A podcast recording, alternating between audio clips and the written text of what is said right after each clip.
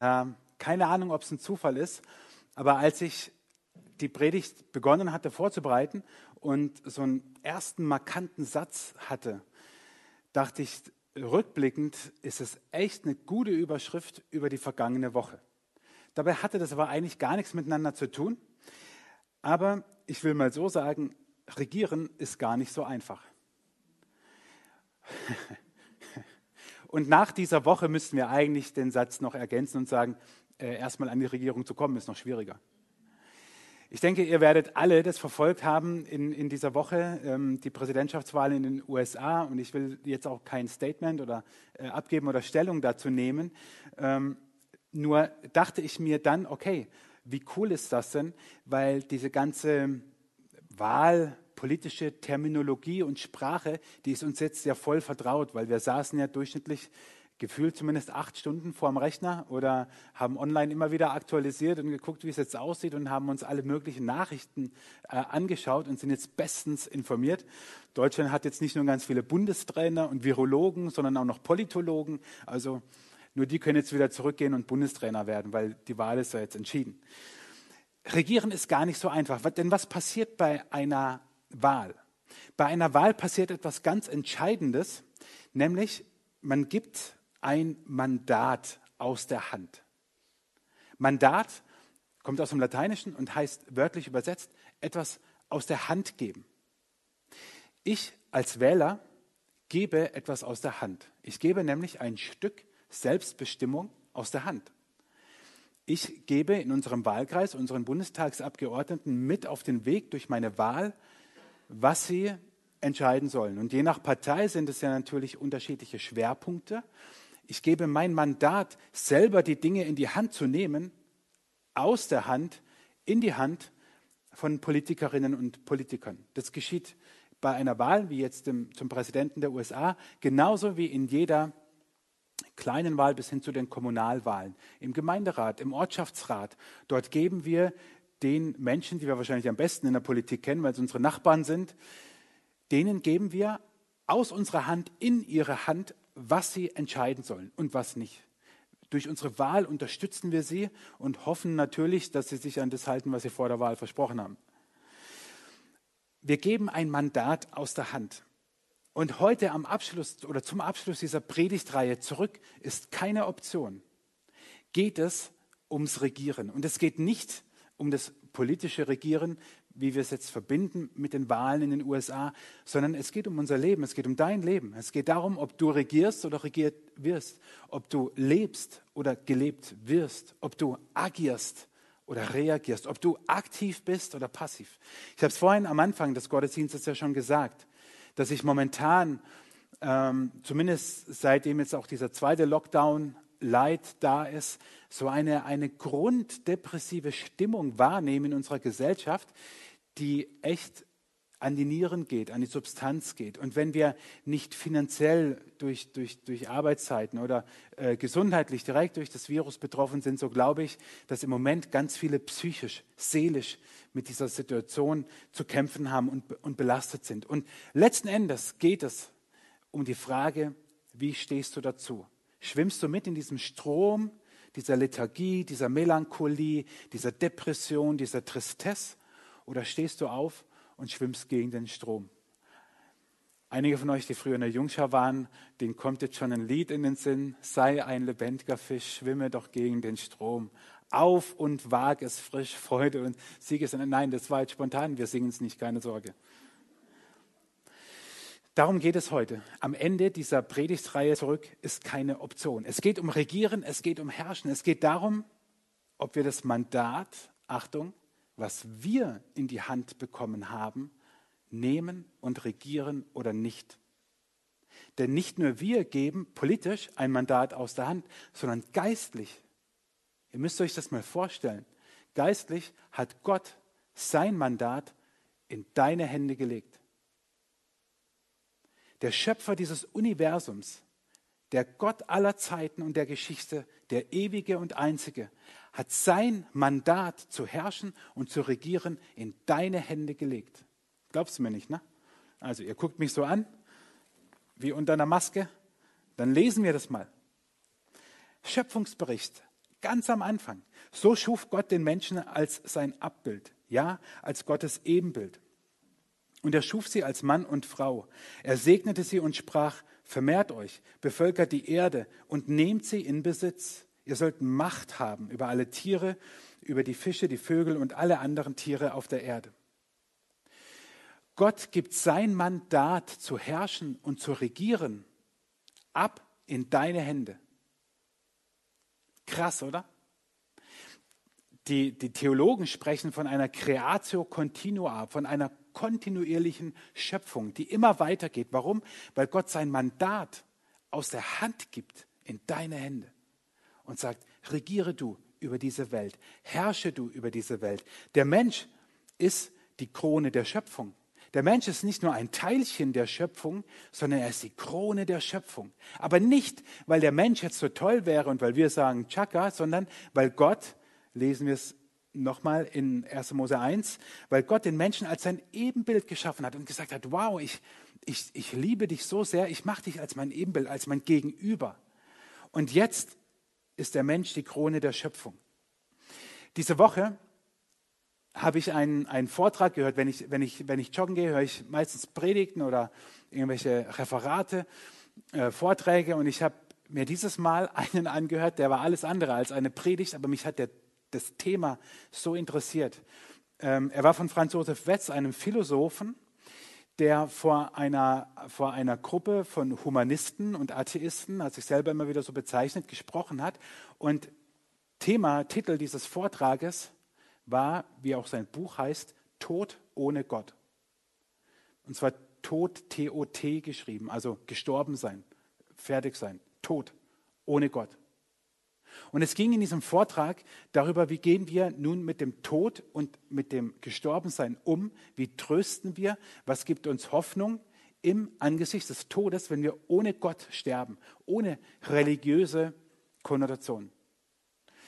Ich ich habe es nicht gemacht. Es wäre wahrscheinlich echt schwierig geworden, wenn mir Leute entgegengekommen wären beim Joggen. Ich hätte so oft schreien können und ihn schütteln können. Hätte, also so imaginär wäre ich am liebsten so die ganze Zeit gelaufen, äh, um ihn zu schütteln.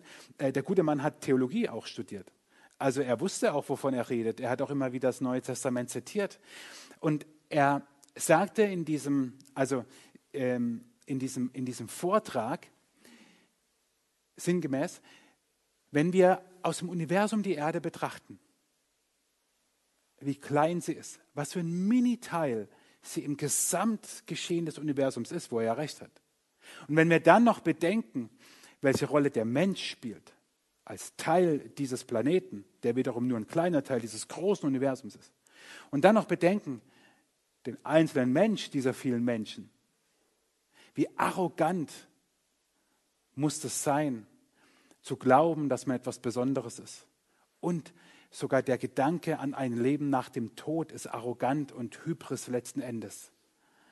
Und ich habe die ganze Zeit, bin ich so gelaufen? Nein, natürlich nicht. Ich hätte ihn geschüttelt und hätte gesagt, ja, sorry, du hast vollkommen recht, wenn du glaubst, dass der Mensch so arrogant wäre und so selbstversessen, dass er sich diese Macht nimmt und sagt, ich bin's, wir sind es. Nein, der Schöpfer dieses Universums, er spricht dem Menschen zu.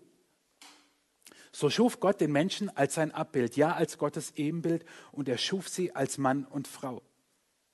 Ich hätte den, also der Vortrag war hochinteressant aus einer atheistisch-philosophischen Sicht einmal zu hören, was denken schlaue Menschen über den Tod ohne Gott. Ich habe wahrscheinlich noch nie etwas Trostloseres als das gehört. Hört es euch trotzdem gerne an. Deutschlandfunk Nova kann man es hören in der, in der Audiothek. Äh, interessante faszinierende Gedankengänge, aber so, also wirklich trostlos. Denn es ging um Trost im Angesicht des Todes. Und er hat es selber immer wieder gesagt, letzten Endes können wir uns nicht trösten. Und ich dachte, ja, Thessalonicher Brief, ne? Der Gott allen Trostes. Es, es gab so viele Stellen. Und ich dachte mir, wie, wie, wie, wie vermessen wäre es wirklich, wenn der Mensch sagt, von sich aus. Wir sind die Krone der Schöpfung. Viele spielen sich so auf, brauchen Gott nicht dafür, um zu sagen, ich bin die Krone der Schöpfung. Aber wir sind das, weil Gott uns als Ebenbild geschaffen hat und sein Mandat aus der Hand gibt, in deine Hände gibt und sagt, regiere, herrsche, über die Umstände, über dein Umfeld. Reagiere nicht nur, sondern agiere aktiv, nicht passiv. Ich gebe mein, meine Schöpfungskraft gebe ich in deine Hand. Das ist doch unglaublich. Gestern Abend, 20 nach 10. Eigentlich sollte meine Tochter schlafen oder 10, ich weiß es nicht. Es war auf jeden Fall Schlafenszeit. Ruft sie mich und sagt, Papa, manche in meiner Klasse, die glauben an den Urknall und nicht, dass Gott die Welt geschaffen hat. Ich dachte, perfektes Timing für eine theologische Diskussion über Schöpfung und Evolution. Kind, du sollst schlafen. Und dann habe ich mit, mit ihr drüber gesprochen, im Hinterkopf die Predigt, und dachte, krass, in ihre Hände hatte das Mandat auch gelegt. Nicht in die Hände von irgendwelchen besonders Gescheiten. Wir müssen gar nichts leisten. Wir müssen noch nicht mal Christen sein. Jesus war noch nicht gestorben. Gut, jetzt können wir sagen, okay, es war der Moment vor dem Sündenfall. Es gab noch keine Sünde. Ja, dann könnte man das vielleicht noch gelten lassen als Argument. Aber Gott legt sein Mandat zu herrschen und zu regieren in alle unsere Hände sozusagen. Und gestern Abend dachte ich, und sogar in die Hände meiner Tochter. Herrschen und regieren in Zeiten wie diesen. Ha, was heißt das? Wie können wir in Zeiten wie diesen herrschen und regieren? Wie können wir uns nicht beherrschen lassen von den Umständen? sondern wie können wir als Christen einen Kontrapunkt setzen? Wie können wir in diesem Strom der Melancholie entgegenschwimmen und, und, und, und gute Worte sprechen? Liebe aussprechen, Liebe leben, Hoffnung leben, Zuversicht verbreiten, Perspektive und nicht sagen, ja, es ist alles schlecht und die Welt geht zugrunde und der KSC steigt ab. Wie können wir hoffnungsvoll sein oder lebendiger denn je, was ja der eigentliche Titel des Gottesdienstes heute ist? Wie können wir dieses Mandat ergreifen? Das heißt es nämlich, es jetzt zu ergreifen und zu sagen, ich setze etwas dagegen. Paulus schreibt es uns. Wir schauen uns ein letztes Mal in dieser Reihe eine Stelle aus dem Epheserbrief an, Epheser 2, Vers 4 bis 6. Gott ist reich an Erbarmen er hat uns seine ganze Liebe geschenkt. Durch unseren Ungehorsam waren wir tot. Aber er hat uns mit Christus zusammen lebendig gemacht. Bedenkt, aus reiner Gnade hat er euch gerettet. Er hat uns mit Jesus Christus vom Tod auferweckt und zusammen mit ihm in die himmlische Herrschaft eingesetzt. Gott ist reich an Erbarmen. Er hat uns seine ganze Liebe geschenkt. Durch unseren Ungehorsam waren wir tot aber er hat uns mit Christus zusammen lebendig gemacht. Bedenkt, aus reiner Gnade hat er euch gerettet. Er hat uns mit Jesus Christus vom Tod auferweckt und zusammen mit ihm in die himmlische Herrschaft eingesetzt. Das schreibt Paulus. Dieser Vers oder diese Verse, die sind so voll, so dicht. Da kann man jetzt ganz viel zu sagen, allein zu den einzelnen Begriffen. Ich will nur drei Dinge rausgreifen wie wir dieses Mandat ergreifen können. Das, der erste Gedanke, da können wir gar nichts tun, ist die ganze Liebe, die Gott uns schenkt. Ich habe es euch markiert in dem, in dem Text. Gott ist reich an Erbarmen. Er hat uns seine ganze Liebe geschenkt. Nicht nur ein bisschen.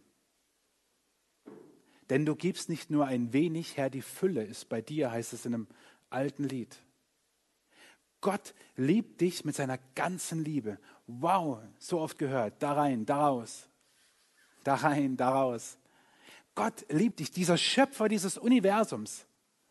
Der Herr aller Herren, der ewige und zeitlose, der immer war und immer sein wird, der liebt dich mit seiner ganzen Liebe.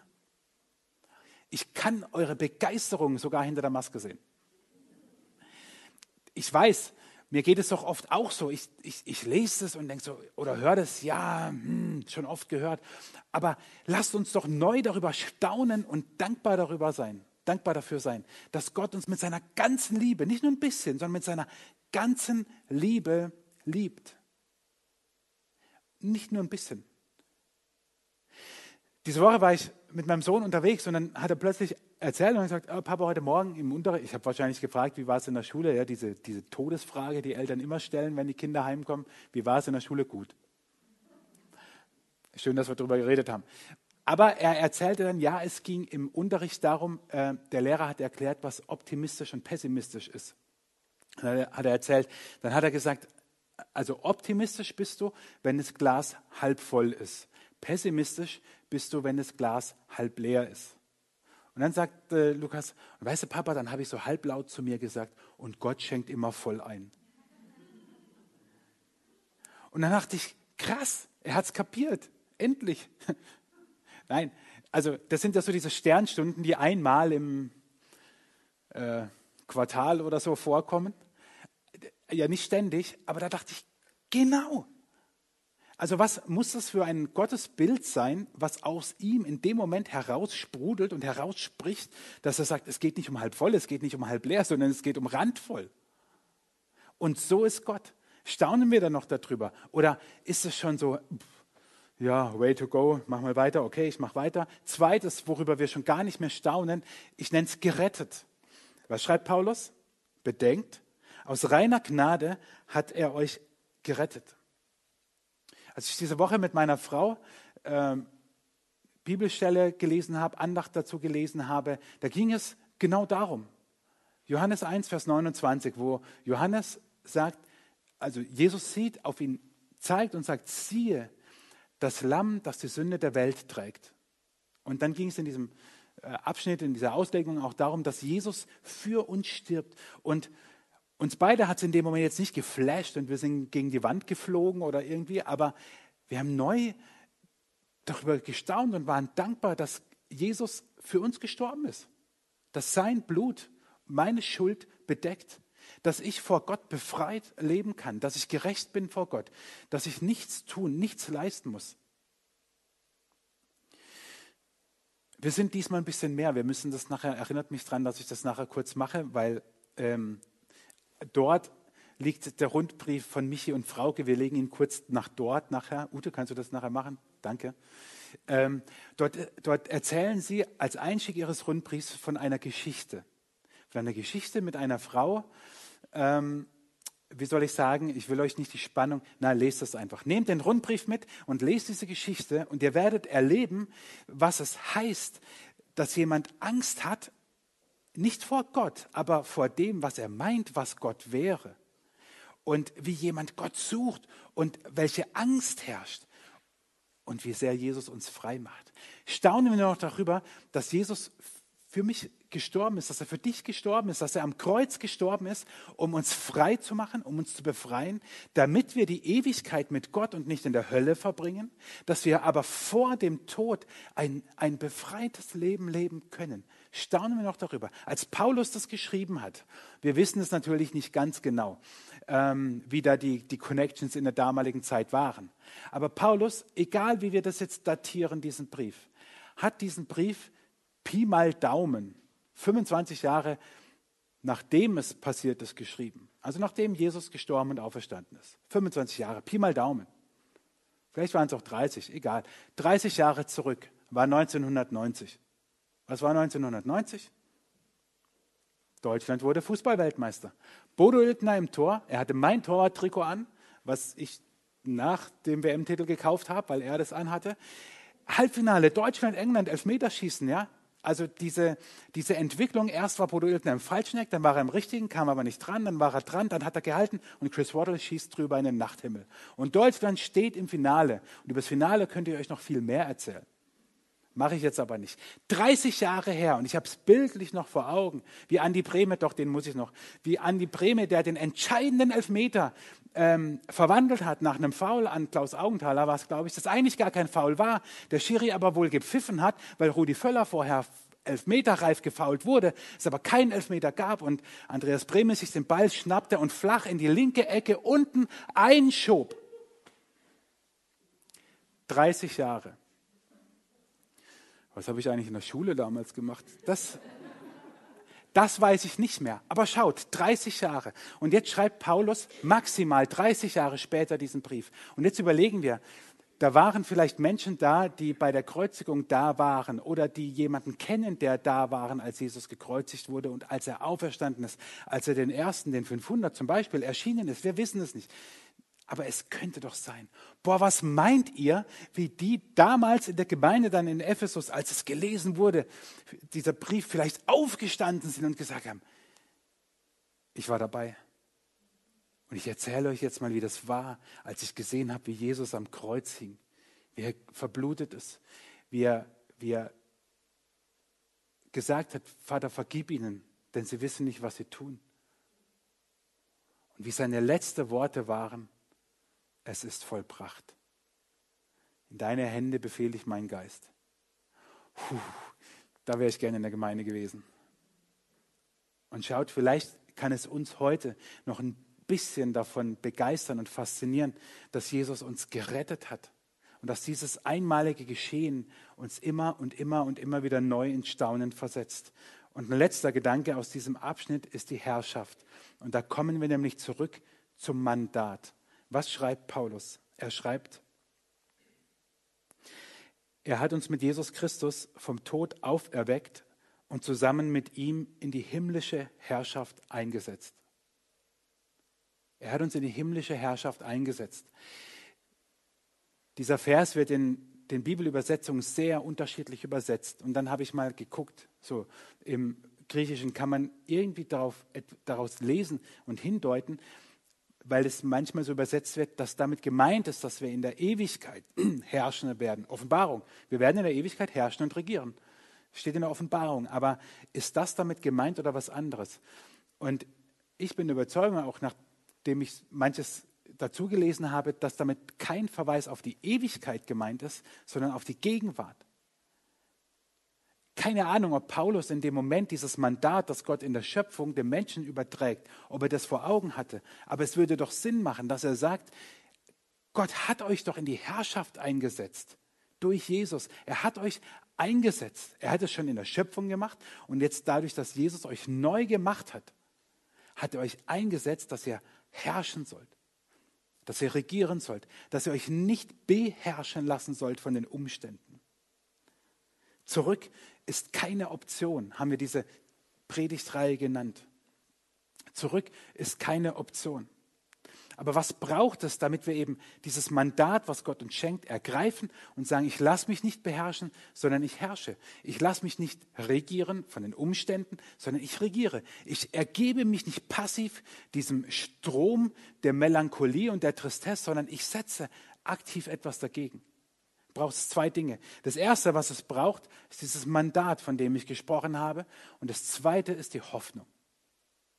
Über das erste geht es heute und über das zweite wird es nächsten Sonntag gehen. Und ich lade euch ein, meldet euch jetzt schon an, denn nächsten Sonntag wird besonders cool. Oder wenn ihr nicht könnt, schaut online zu. Warum? Weil ihr werdet eine Premiere erleben. Nächsten Sonntag werde ich zusammen mit meiner lieben Frau predigen. Und dann werdet ihr sehen, wer die Hosen anhat.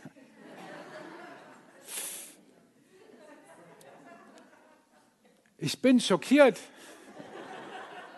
Nein, nein, weil uns, uns liegt es beiden so auf dem Herzen. Deswegen hatte Damaris auch diese Idee mit 28 Tage Hoffnung. Ich war nur der Sekretär und habe geschrieben auf meinem Blog. Die Idee war von ihr, wie, dass wir Hoffnung verbreiten. Das brauchen wir so sehr in dieser Zeit. Und der nächste Sonntag ist quasi Halbzeit von dieser Aktion. Und deswegen werden wir darüber predigen. Aber wir werden auch einige Statements hören von anderen Personen über Video, äh, was für sie Hoffnung bedeutet. Unter anderem ähm, Lothar Kraus, Reto Pelli, Judy Bailey äh, und ihr Mann Patrick haben uns ein Video geschickt. Was heißt für sie Hoffnung? Darum geht es nächsten Sonntag. Also meldet euch jetzt schon an und seid wieder Helden, feiert Gottesdienst mit. Hoffnung ist das eine. Und das zweite ist das Mandat. Unbedingt, dass wir es ergreifen, dass wir uns hinstellen, dass wir uns, ich habe es im ersten Gottesdienst auch gesagt, dass wir den Arsch hochkriegen auf gut Deutsch. Und dass wir uns nicht mitreißen lassen, dass wir uns dagegen stellen. Und deswegen will ich dir, bevor ich gleich wirklich zum Ende komme, äh, kurz Zeit geben, durchzuatmen und dir über diese drei Fragen Gedanken machen, während die Band uns instrumental was spielt. Einfach zwei, drei, vier Minuten. Erstens, in welchen Situationen will ich zurück in die Vergangenheit? So ein bisschen auch, Matthias hat letzte, letzten Sonntag ja gefragt, was, was fehlt mir oder was fehlt mir nicht, aber welche Situationen, welche Momente, vielleicht Empfindungen, Wahrnehmungen sind es, wo du sagst, oh, es wäre doch schön, wenn wieder alles so wäre wie zu Beginn des Jahres. Welche Situationen sind es, wo du am liebsten zurück willst, wo du die Situation nicht annimmst? Zweitens, wie kann ich das Mandat zu herrschen und zu regieren bewusst annehmen? Dass es dir zugesprochen ist, weißt du jetzt. Wie, wie kann ich das annehmen? Und drittens, was gehe ich heute noch an? Es kann auch sein, dass du sagst, ich schreibe mir heute noch eine Notiz, dass ich am Dienstag was mache. Das ist vollkommen in Ordnung. Du musst heute nicht die Welt retten. Das macht Tim Betzko, der ist gerade schon unterwegs. Aber nimm dir irgendwas vor, was du was du heute noch machst. Und wenn es so eine Kleinigkeit ist, oder wenn du sagst, oh, ich, ich gehe mal eine halbe Stunde raus und bete oder, oder, oder ich schnapp mir die Bibel noch mal mehr als sonst und, und guck mal rein oder egal was. Nimm dir was vor, okay? Kurzen Moment über diese drei Fragen sich Gedanken zu machen.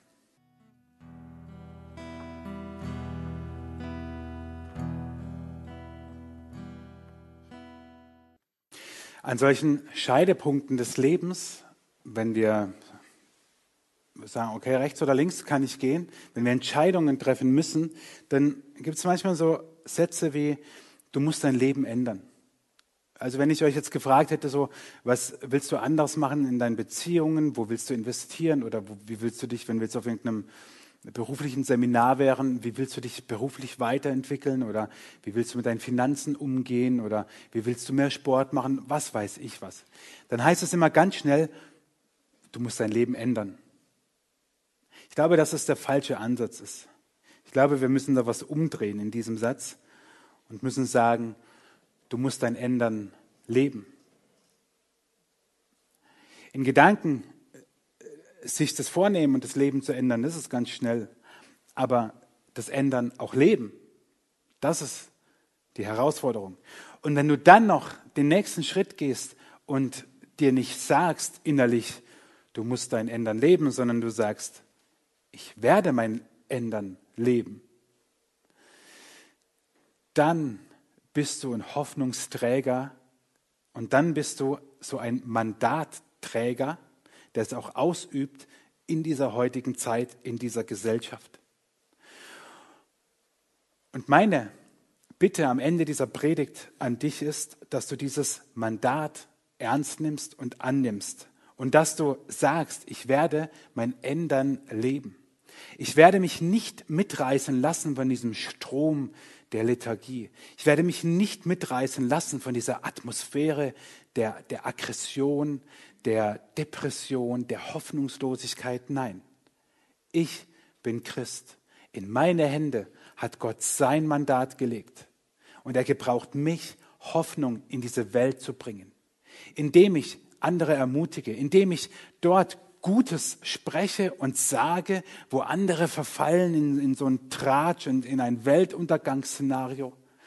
Ich bringe dort Hoffnung, wo andere nur von Hoffnungslosigkeit reden. Nicht, weil ich sie habe, sondern weil ich den kenne, der die Hoffnung ist, nämlich Jesus selber.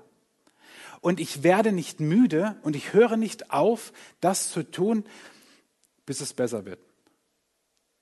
Und dann mache ich an einer anderen Stelle weiter. Ha, nicht ausruhen. Lasst uns unser Ändern leben. Paulus schreibt, durch unseren Ungehorsam waren wir tot, aber er hat uns mit Christus zusammen lebendig gemacht. Paulus meint damit, dass wir ohne Gott sozusagen lebten, geistlich tot waren, aber Gott hat uns lebendig gemacht. Bedenkt, aus reiner Gnade hat er euch gerettet. Wir können gar nichts dafür tun. Wir müssen auch gar nicht denken, ich habe die Hoffnung, ich bin die Hoffnung. Nein, ich stehe auch oft morgens auf und ertappe mich, ganz ehrlich, wie ich dieses perverse Corona-Lotto mitspiele. Kennt ihr Corona-Lotto? Wo du nämlich nur noch darauf wartest, bis bei mir ist es die Tagesschau-App, endlich verkündet, welche Zahlen heute dran sind. Aber hinter diesen Zahlen stehen Menschen, die gestorben sind. Hinter diesen Zahlen stehen Menschen, die um Menschen trauern. Hinter diesen Zahlen stehen Menschen, die ihren Arbeitsplatz verloren haben. Hinter diesen Menschen stehen Menschen, die krank sind. Hinter diesen Menschen stehen, hinter diesen Zahlen stehen Menschen, die krank sind und wir noch gar nicht wissen, welche Folge die Krankheit haben wird. Hinter diesen Zahlen stehen Menschen, die Hoffnung brauchen. Und wir sind Hoffnungsträger. Und ich bin nicht so vermessen zu sagen, Gott fordert dich heute auf, dieses oder jenes zu tun. Wer bin ich, dass ich das sage? Nein, ich formuliere es ein bisschen demütiger als mein Wunsch, dass du Hoffnungsträger bist in deinem Umfeld und dass du dieses Mandat zu herrschen und zu regieren ergreifst und sagst, ich höre auf, diesen Nonsens mitzumachen, ich trage Hoffnung. Falls du es noch nicht gemerkt hast, jetzt hast du es auch noch schriftlich. Du bist gemeint. Paulus meint dich. Und er sagt, du bist lebendiger denn je. Du bist lebendig durch Jesus, weil er dich gerettet hat. Ich habe vorhin gesagt, vielleicht müssen wir einfach mal unseren Allerwertesten hochkriegen und gegen diese Hoffnungslosigkeit und Lethargie etwas tun. Hoffnung verbreiten, Liebe verbreiten, Gutes sprechen. Damit beginnt es schon. Ich ertappe mich immer wieder, wie ich, also ich habe den Eindruck, es wird besser, oder? Ich sage jetzt ja, einfach so als Freibrief. Ich habe mich aber immer wieder ertappt, wie ich auch eingestiegen bin in Diskussionen zu Hause, wie ich gesagt habe, oh, diese Regelungen, die sind doch komisch und da nicht stringent und hier nicht, hä, und da muss ich Maske tragen und da nicht. Und ich denke mir, so what? Heute Morgen habe ich gelesen, egal wer Präsident ist, Jesus ist König. So, und genau das Gleiche gilt, egal welche Regeln gelten, Jesus ist König. Und das ihr Lieben, das lasst uns bringen und so herrschen und regieren. Und ich habe vorhin gesagt, wir müssen vielleicht unseren Allerwertesten hochkriegen. Ich möchte nämlich jetzt am Ende dieser Predigt beten, dass Gott uns dazu die Kraft gibt. Wir können es nicht aus uns heraus, ich kann es nicht. Und wenn du sagst, ja, ich stehe auf und wenn du das zu Hause oder wo auch immer du das jetzt gerade guckst, auch sagst, ich möchte Hoffnungsträger sein, dann stehe ich jetzt auf bei dem Gebet und setze mich danach wieder hin, weil wir dann noch ein Lied hören. Jesus, du bist die Hoffnung für diese Welt. Du bist die Hoffnung, die wir aber weitergeben können, in Worten, in Taten. Jesus, wir wollen nicht mitschwimmen in, dieser, in diesem Strom der Depression und der Hoffnungslosigkeit, weil wir dich kennen und weil wir wissen, du hast Hoffnung. Du bist die Hoffnung. Du bist Zuversicht. Du kannst Dinge neu und heil und ganz machen. Jesus, wir stehen hier und bitten dich, lass uns unser Ändern leben. Lass uns leben, dass wir in diese Welt Gutes bringen, dass wir Licht bringen, dass wir dich bringen. Egal welche Regelungen gelten, egal wer das Sagen hat, egal wer an der Macht ist, egal wer politisch regiert, du bist und bleibst König aller Könige, gestern, heute und in alle Ewigkeit. Amen.